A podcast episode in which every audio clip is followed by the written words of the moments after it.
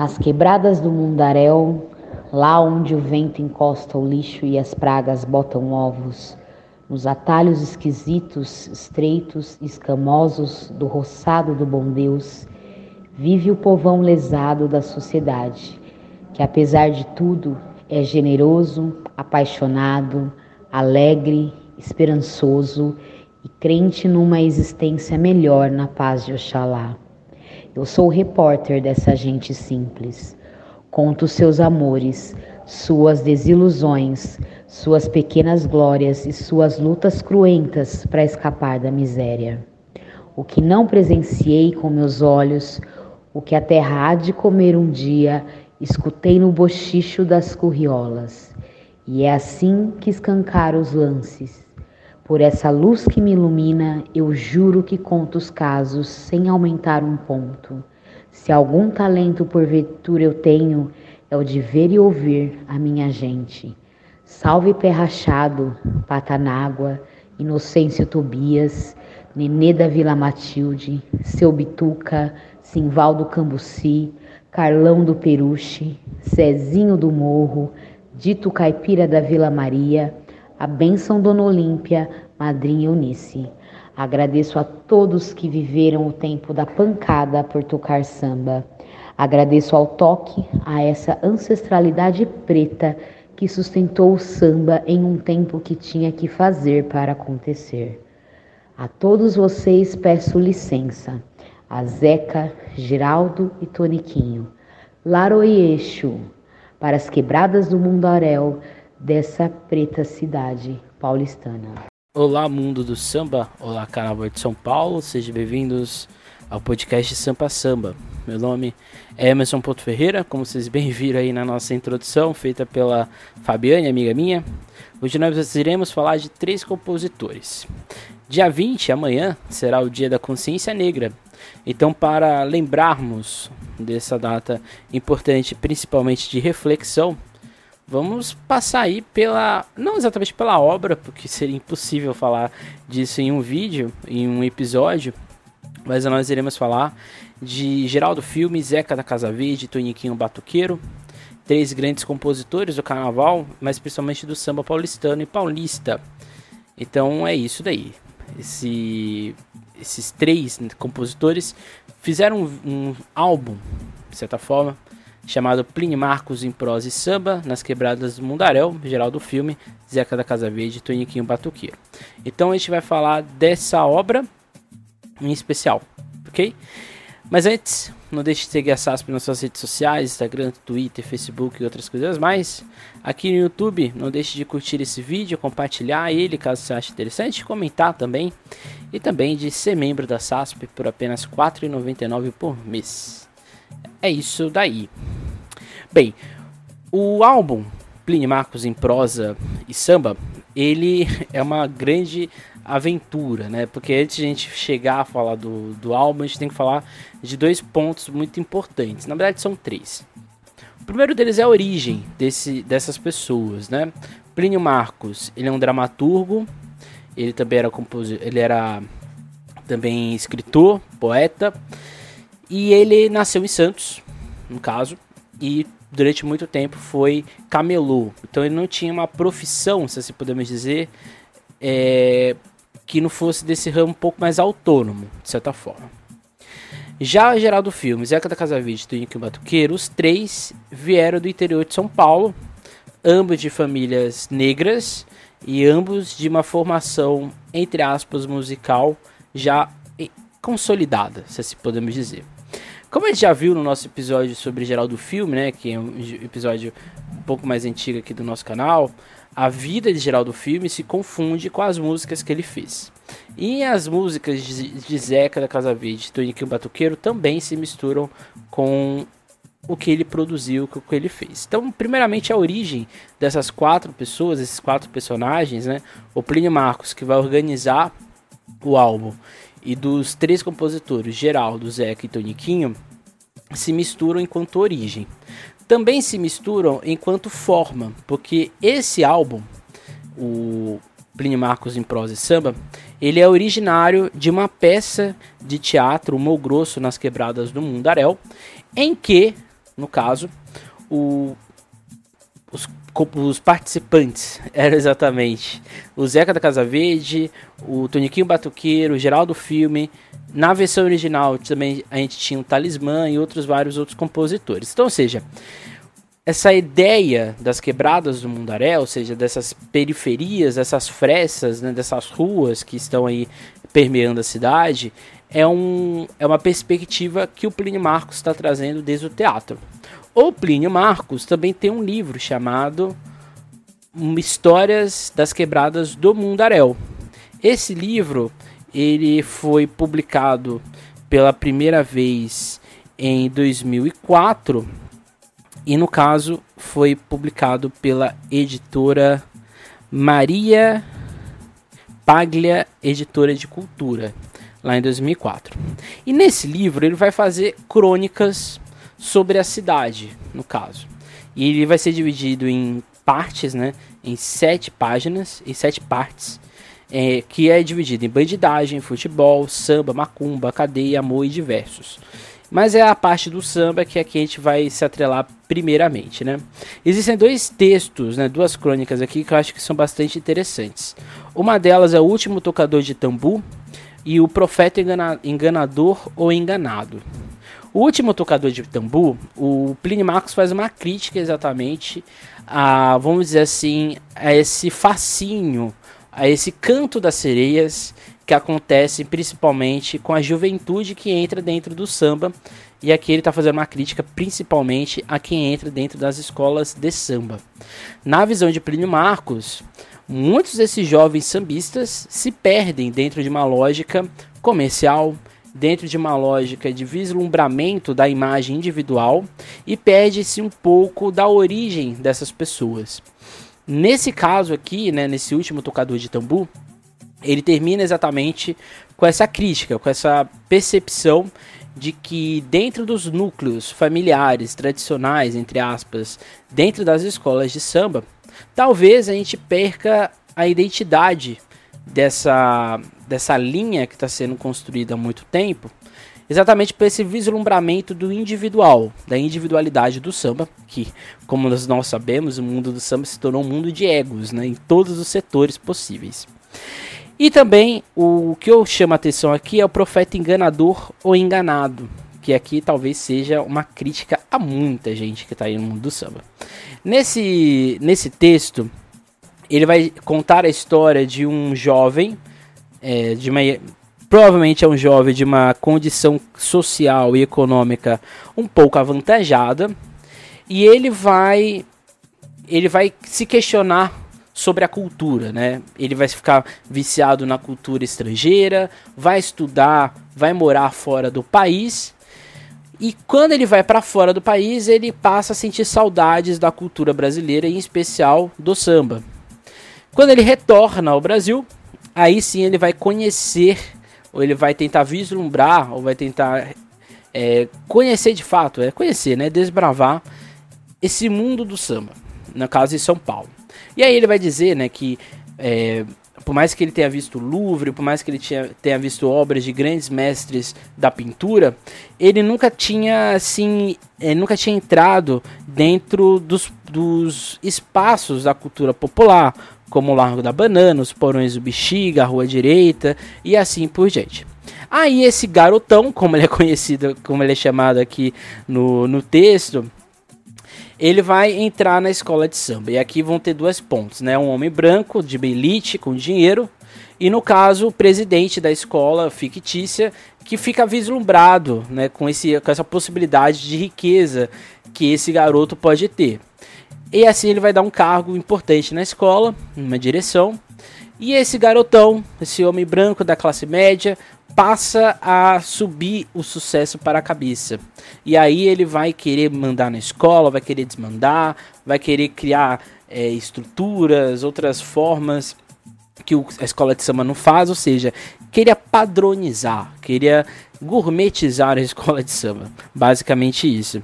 E assim, ele vai interferir em tudo que tinha na escola. E aí chegou o um momento que pró a própria agremiação já não tinha muito o que fazer com essa pessoa, com um garotão. E assim termina, né? Só que o povão se encabulou e se afastou. né, aqui por causa dessas transformações feitas. Perdeu a escola de samba, a quadra e a biroca e a birosca. Caíram fora, mas sem desanimar pela chavecada, se organizaram em bloco. Por, faltar, por falta de lugar para ensaiar, foram fazer seu sambinha numa esquina das quebradas do Mundaréu. Mas o barulho incomodou a vizinhança. Chamaram a cana. Quando a polícia chegou e viu muito crioulo reunido, não pediu nem documento. Entrou todo mundo em pua. Disso ninguém tomou conhecimento, muito menos o garotão, que está todo empolgado com seu trampo, dando entrevistas violentas contra os veículos de comunicação que não dão colher de chá para o samba e só favorece os trusts da cultura e os importadores de arte. Legal garotão que não se manca. E está falando tanto, tanto que já está sendo olhado como esquerdista e subversivo perigosão. Muito embora não se saiba para que time o desgraçado jogue. O que, que ele está criticando aqui, né? Ele está criticando algumas escolas, aqui ele está olhando para São Paulo, algumas escolas que se embranquecem porque querem. Se embranquecem porque acham que é interessante é, ter esse tipo de público dentro do seu espaço porque assim, talvez vai atrair um novo público, vai atrair mais investimento, vai ser uma expoliação, se assim podemos dizer. Então é, ele faz essa crítica nesse, nesses textos. Só que o Plínio Marcos ele vai além né, da, da obra das histórias do, da quebrada do Mundaréu. Como bem disse, ele vai fazer esse, esse álbum, mas ele também vai participar de várias peças. E o álbum ele se origina de uma dessas peças que eu tinha falado, o Humor Grosso nas Quebradas do Mundaréu. Antes de mais nada, é, eu deixo aqui indicado a dissertação do Lucas Tadeu Marquezin, um samba nas quebradas do Mundaréu, a história do samba paulistano na voz geral do filme, Zeca da Casavete, Toniquinho Batuquiri, Plínio Marcos, que serviu de base para essa primeira parte aqui que a gente vai é, fazer um pouco mais de uma introdução do que, da onde surgiu o, o álbum em si, né? Como eu disse, o, o álbum, né, Plínio Marcos em, pro, em prosa e samba, nasce do humor grosso nas quebradas do Mundaréu, peça do teatro popular brasileiro criado pelo Plínio Marcos e que teve grande inspiração pelo Solano Trindade, um dos principais dramaturgos é, do Brasil. Peça essa que vai inspirar a gravação do disco em questão e sela o encontro entre os quatro, os quatro artistas. Provavelmente, né, segundo aqui o Lucas Maquezin, o Solano Trindade foi o grande impulsionador para se juntar Plínio Marcos, com Geraldo Filme primeiro e depois com Zeca da Casa Verde e Toniquinho Batuqueiro. Por quê, né? Por mais que a gente conheça os três compositores, eles eram de um mundo um pouco diferente do mundo em que Plínio Marcos convivia, no mundo que Plínio Marcos é, atuava dentro do, da questão cultural. E aqui citando o Lucas Maquezin, a participação do Solano Trindade nessa entidade, nos debates que permeiam a sua criação, pode ser compreendida como um momento-chave para a construção de pensamentos sobre o processo de marginalização social e política do negro, assim como sua afirmação como intelectual e poeta negro, aqui em relação ao Solano Trindade. Então, o principal objetivo desse teatro popular brasileiro era de promover exatamente um teatro para marginalizados dessa quebrada do mundaréu, que seria, no caso, o norte da obra em si. O primeiro contato entre os três, né, os três compositores e o Plínio Marcos, né, entre Geraldo, Zeca, Toniquinho e Plínio, vai acontecer na peça Balbina de Ansan, que não vai dar muito certo, vai ser muito é, criticado pela mídia, pela crítica especializada, e também não vai render muitos recursos financeiros, né? então, ou seja, é uma peça que não decolou do jeito que talvez poderia acontecer. Mas é Geraldo, é Geraldo, Geraldo, é gerado dessa, dessa peça, né, Balbina Jansan, um álbum, não exatamente um álbum que foi vendido, mas um, várias músicas compostas por Geraldo, Toniquinho e também pelo Zeca da Casa Verde. E assim vai ser feito a primeira, a primeira tentativa de um espetáculo musical com o samba sendo protagonista. Como dá para perceber, Balbira Jansan, ela tem uma inspiração da religião afro-brasileira, em especial o candomblé, mas era uma adaptação, uma releitura do Plínio Marcos da obra Romeu e Julieta do William Shakespeare, que foi por isso também muito atacado e muito criticado pelos críticos. Uma das músicas desse álbum é exatamente Tumba Moleque Tumba, que vai estar anos depois no álbum do Plínio Marcos Prosa e Samba, que a gente vai ver daqui a pouco. O fato curioso, né, aqui destacando também na visão do Lucas Marquezin, na pesquisa dele, é que o embrião da peça foi exatamente um ato político, em que os, os compositores paulistas né, vão, junto com Plínio Marcos, fazer uma ação no DCE, né, o Diretório Central dos Estudantes da Universidade Federal de Minas Gerais, ou FMG. E lá, o objetivo era exatamente fazer um espetáculo, um show para angariar fundos exatamente para os perseguidos e presos políticos. E nessa ocasião, o Plínio Marcos juntou Geraldo Filme, Toniquinho Batuqueiro, Zeca da Casa Verde, Talismã, Silvio Modesto, Paulo Carreira e Marco Aurélio Jangada em espetáculo intitulado Plínio Marcos e os Pagodeiros da Pauliceia. Só que essa peça feita meio que de improviso, né, como um, um show beneficente, vai fazer muito sucesso. E aí o Plínio Marcos vai ter a ideia de transformar ou de fazer um enxutar um pouco mais essa ideia e transferir para os três compositores principais na visão dele, que seriam Geraldo, Zeca e Toniquinho. E assim a gente vai ter exatamente o, uma peça que vai ser encenada, que é exatamente o Humor Grosso nas Quebradas do Mundaréu. E assim, citando o Lucas Marquezin, Geraldão, Zeca e Toniquinho é, vão passar ou vão começar a, a estar nessa ação. E aí na crítica de um de um de um crítico da época de jornal, ele diz o seguinte, né? Geraldão, Zeca e Toniquinho preenche os silêncios de Plínio com sambas maravilhosos. E como artistas experimentados, não permitem que o espetáculo caia de nível nos instantes em que o mestre de cerimônia deixa o palco. A partir da etapa em que os quatro se juntam para conversar sobre os pequenos dramas dos sambistas, o show passa a ser mais demorado e assim a gente vai ter um, uma possibilidade, né, um, uma mistura de dramas, rememorações e outras anedotas. O que expressa um certo desprezo na visão dos críticos em relação aos compositores, porque na visão dos críticos, o que faz a peça ser bom na, vis na visão deles é exatamente o Plínio Marcos. Só que a peça, e o Plínio Marcos fica também um pouco chateado com isso, a peça não era o Plínio Marcos, era a ideia era o Plínio Marcos apresentando os três compositores que iriam versar sobre a cultura negra paulistana, sobre uma visão cida da cidade de São Paulo e do estado de São Paulo, porém na ótica da musicalidade negra. Só que, na visão dos críticos, quem saiu protagonista foi o Plínio Marcos. Como se o, o samba, quando ele fosse inserido, ele era apenas uma, uma ilustração. Só que a ideia não era essa.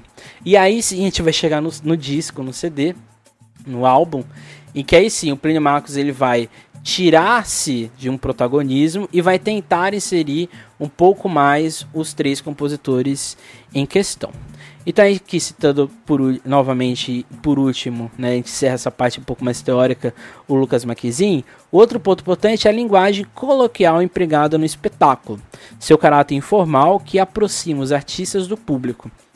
Essa sensação era reforçada pela simplicidade de elementos presentes no palco, dado que não haviam cenários propriamente dito, apenas jogos de luz. Mesmo do ponto de vista musical, os únicos instrumentos utilizados eram uma foché, tocado por Zeca da Casa Verde, e um tamborim, tocado por Toniquinho Batuqueiro. Então vocês podem imaginar, né, visualmente, que era uma peça com um clima um pouco mais intimista, era uma peça com um clima um pouco mais de reflexão do que iria ser falado, do que iria ser tratado. E assim a gente chega no disco, né? O disco ele é publicado em 1974 pela gravadora Chantecler, e ele tem esse nome, é Plínio Marcos em prosa e samba nas quebradas do Mundaréu. No caso, ele mudou o título, né? O título seria O Humor Grosso nas quebradas do Mundaréu, que era a peça de teatro.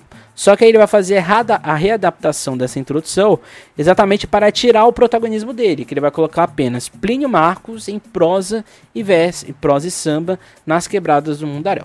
É um disco dividido em dois lados, né, como qualquer, qualquer álbum da época, os famosos vinis, os bolachões, em que o Plínio vai apresentando os compositores como mestre de cerimônia para familiarizar é, com os mesmos. Todas as faixas possuem fluidez e uma breve junção entre as músicas, que são exatamente esses diálogos do Plínio Marcos. O que vem talvez herdado do teatro, que foi a origem de onde sai o disco. Então, só para a gente é, recapitular e findar essa parte, agora chegando no disco.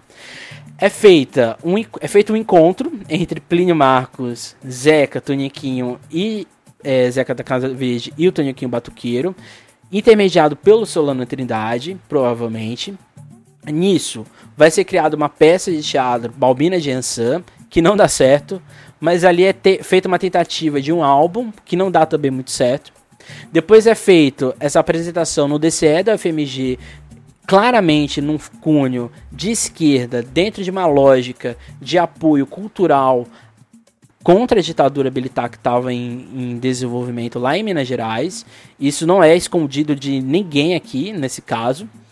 E a partir disso vai ser criada a ideia de refazer uma perspectiva cultural, uma perspectiva de ótica da sociedade paulista e paulistana a partir das vidas e da interpretação e das composições de Zeca, Geraldo e Toniquinho. Então, só para a gente entender como que sai esse, esse, esse álbum, que na minha visão é um dos melhores álbuns, ou para mim, no caso para mim é o melhor, o melhor álbum sobre o samba paulista. Acho que assim, não tem uma ele é dinâmico, ele não é não enrola muito, vai direto ao ponto e ele tem essa pegada, né, de juntar partes da peça, parte dos, parte dos poemas de Plínio Marcos e exatamente essa visão de cada um dos compositores sobre óticas distintas de contar essa cultura, esse folclore do estado de São Paulo. Então assim, no lado A, a gente vai ter cinco, cinco composições, todas elas do geral do filme, Tiririca, Vou, vou, nos, vou Sambar no Outro Lugar, Tradições e Festas de Pirapora, Silêncio no Bexiga e Tebas o Escravo praça, na Praça da Sé. Aqui é um álbum, essa primeira parte é só sobre geral do filme e se a gente puder perceber, é um álbum que fala do início, meio e num suposto momento que estava acontecendo o samba em São Paulo. Depois a gente vai ter o lado B, que ele é um pouco maior, são outro oito faixas, em que a gente vai ter quatro composições do Zeca da Casa Verde e a gente vai ter, entre aspas, duas metades e meia de composições do Toniquinho do Batuque, Toniquinho Batuqueiro e um último samba que não é feito por nenhum dos três que é feito samba de lei do Batuqueiros da Vila. O que, que, a gente pode pegar aqui de momento, né? Não é que Geraldo Filme foi o protagonista. O Geraldo Filme ele era mais próximo do Plínio Marcos, então eles já se conheciam. Então provavelmente Plínio Marcos tinha um conhecimento maior das composições de Geraldo Filme. Só que o curioso é que esse vai ser também o primeiro álbum de fato dos quatro. O Zeca da Casa Verde, Geraldo e Toniquinho já compunham samba, mas eles não tinham um álbum em específico. Então por isso que esse álbum é muito importante, porque ele é o primeiro álbum do Geraldo Filme de fato. Ele já tinha feito um álbum antes, mas esse é o primeiro. É o primeiro álbum de fato também do Zeca da Casa Verde, que já tinha composto algumas músicas em, outras, em outros discos, mas nunca tinha um disco propriamente com composições, mais de uma composição dele. E o Toniquinho também. Então, ou seja, era meio que o Plínio Marcos contando a história da cultura negra paulista e paulistana, só que sendo interpretada por três compositores super importantes da história da, da cultura do samba paulista, que ninguém conhecia, ou que o grande público fora do mundo do samba, da bolha, não conhecia. Então por isso que esse álbum é extremamente importante e por isso que aqui a gente está trazendo para relembrar a ideia de consciência negra, né? Porque, de certa forma, parece que a gente meio que. Não que a gente não tem, não tem importância, mas parece que a gente não dá muito protagonismo a essas vozes, né? A essas pessoas em si. Infelizmente, eu não posso colocar aqui os trechos das músicas, porque senão vai dar direitos autorais, já que esse álbum ele é catalogado dentro do, do ECAD. Então, vai de, vou deixar aqui no link do que se você estiver no YouTube, eu vou deixar aqui o link do álbum no Spotify ou no caso, se você achar, tem em outros lugares, mas tem no Deezer e no Spotify. Vou deixar aqui o, o link para você ouvir o, a música. Você pode estar ouvindo as duas ao mesmo tempo, não sei, fica aí o convite, ok?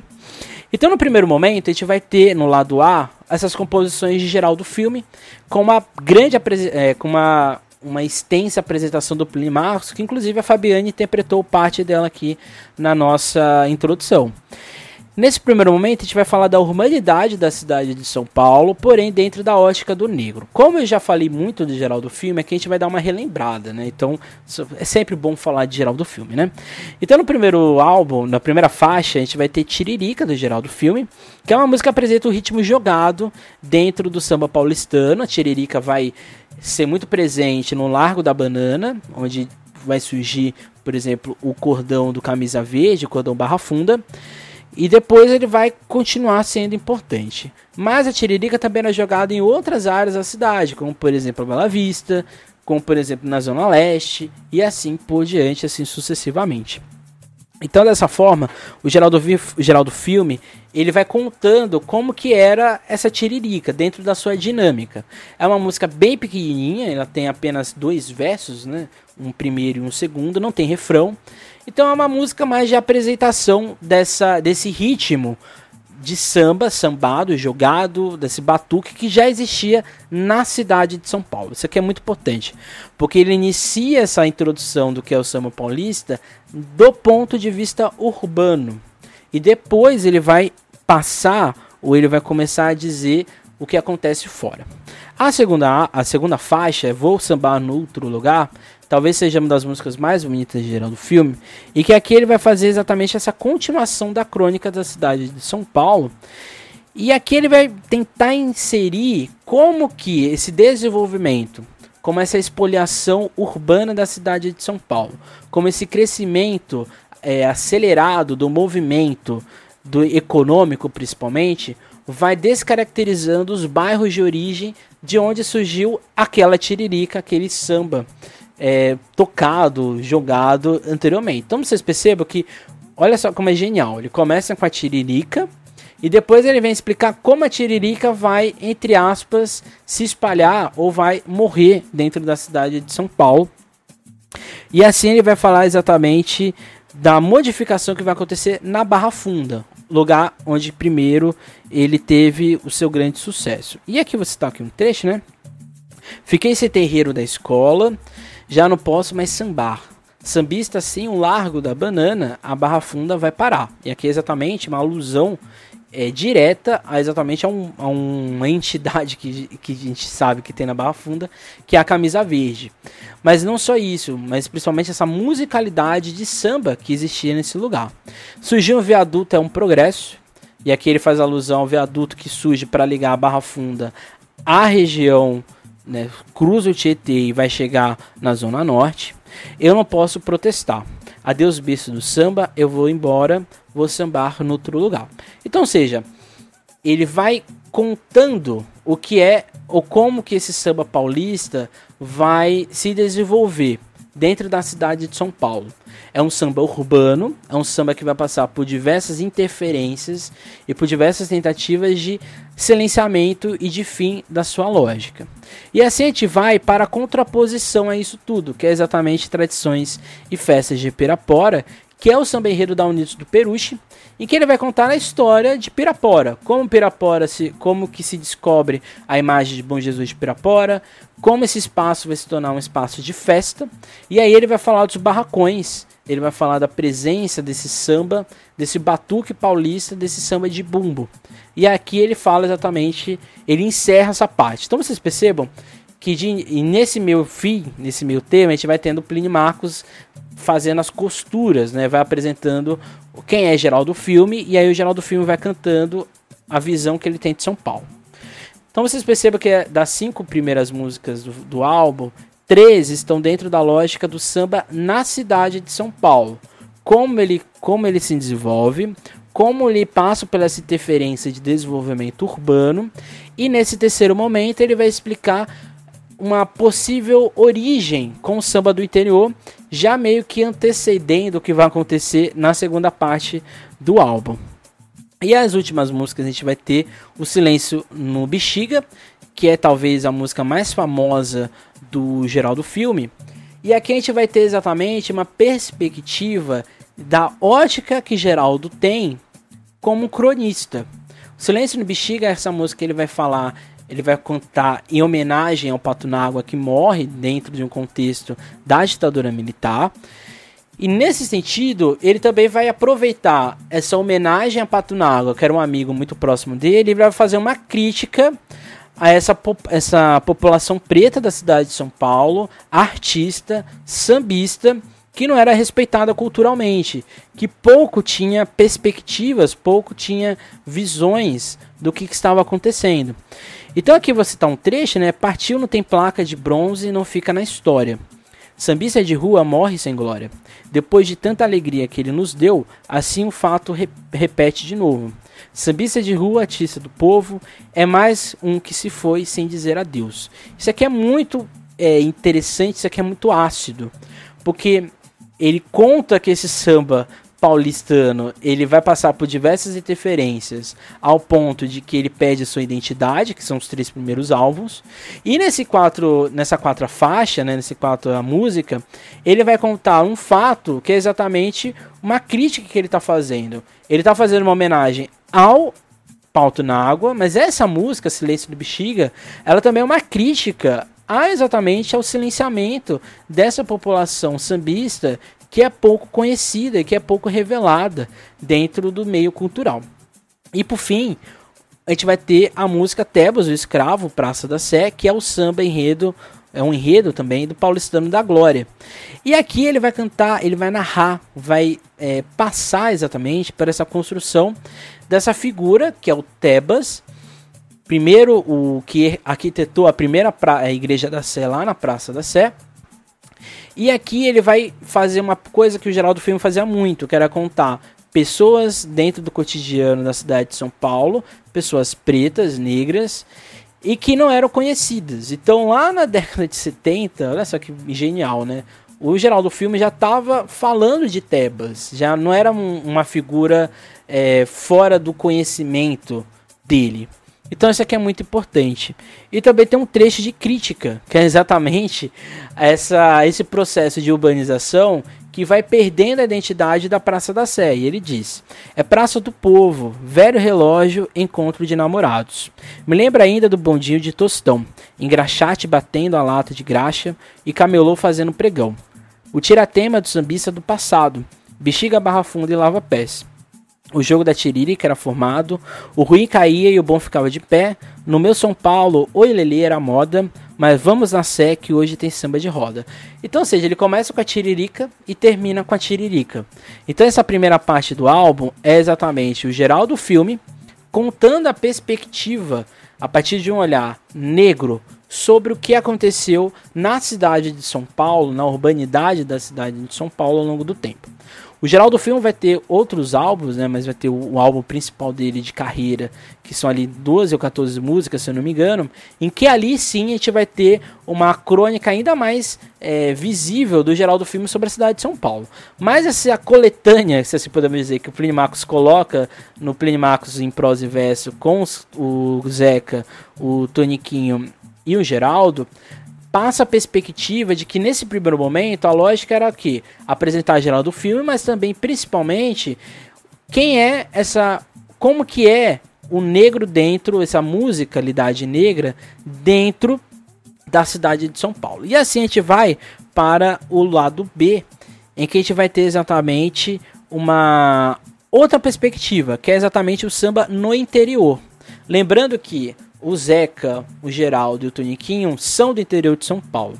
Mas o Zeca e o Toniquinho ficaram muito tempo ainda no interior antes de chegarem em São Paulo. Então eles têm uma memória afetiva musical, assim como o Geraldo, dessa musicalidade, entre aspas, de um folclore do interior, como congadas, como festas do divino e assim por diante. Então aqui a gente vai ter essa outra perspectiva do, da musicalidade da cultura negra, só que no estado como um todo. A primeira música é uma música meio que a música 6, né, do segundo la, do lado B. é uma música do Zeca da Casa Verde, que ele vai falar do Brasil recebe um mundo de braços abertos. E aqui a valorização do samba que o Zeca da Casa Verde estava fazendo. A importância de se discutir, de colocar em circularidade essa musicalidade. Ele vai dizer o seguinte, né? Você que vem lá de outras terras para viver aqui no meu país, seja bem-vindo, pode chegar. Só que existe nova lei que o rei do samba vai proclamar.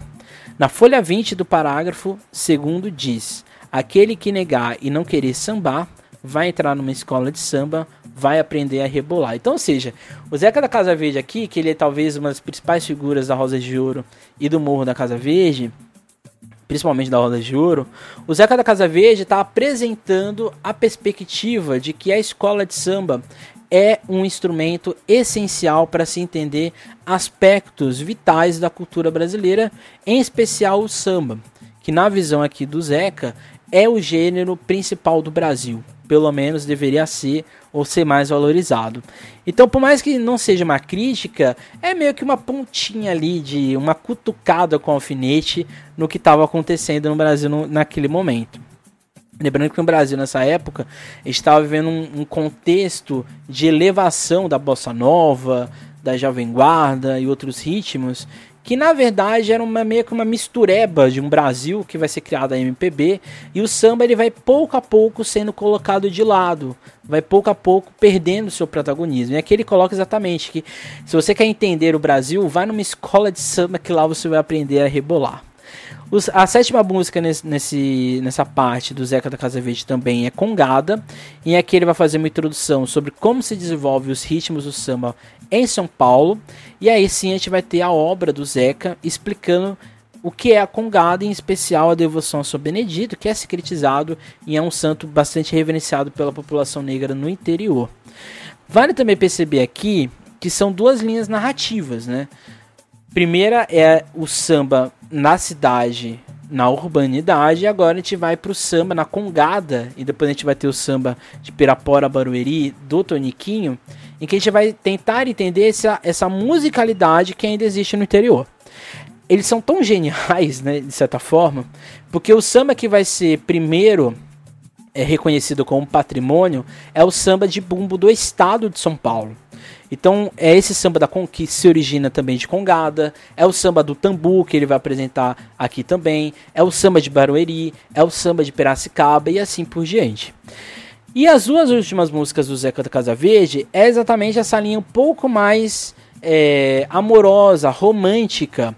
E até mesmo que faz lembrar os sambas antigos que a gente tinha lá no Rio de Janeiro com Noel Rosa e outras figuras mais, que são exatamente interpretações de acontecimentos pessoais ou de visões de um romantismo que o samba sempre teve, que é exatamente Linda Manhã e Noite Encantada. E assim a gente encerra essa parte do Zeca da Casa Verde. E aí a gente vai pro final, que é exatamente Toniquinho Batuqueiro. Toniquinho Batuqueiro, ele é filho órfão e ele vai ser criado pela, pela avó dele. E é assim no interior e depois ele vai vir aqui para São Paulo. E em São Paulo ele vai participar, vai ser amigo do Plínio Marcos, vai participar da Balbina de Ansan, na na Quebradas do Mundaréu, e aí sim ele vai ser um compositor famosíssimo e ele vai ter inclusive alguns álbuns depois em vida. E o primeiro samba é exatamente de Pirapora a Barueri, que é uma transição entre o Zeca e o Toniquinho, Porém, que a gente tem a narração do Plínio Marcos, a gente também vai ter a voz do Toniquinho é, mostrando como que era esse samba de tambu, esse samba de resposta, de pergunta e resposta, muito característico do samba do interior de São Paulo. E assim a gente vai para o samba ditado antigo, do Toniquinho Batuqueiro, e aqui é uma espécie de autobiografia do Toniquinho sobre a atividade do sambista, como era ser sambista, mesclando o que ele aprende no ambiente externo, ou seja, fora do, do ambiente familiar, e no ambiente interno, principalmente com a avó dele. E aqui citando um, um, trecho de como ele mescla esse mundo que ele conhece com esse mundo que ele conviveu desde criança com a avó dele, que é meu avô, é, meu avô preto de Angola me ensinava cantoria.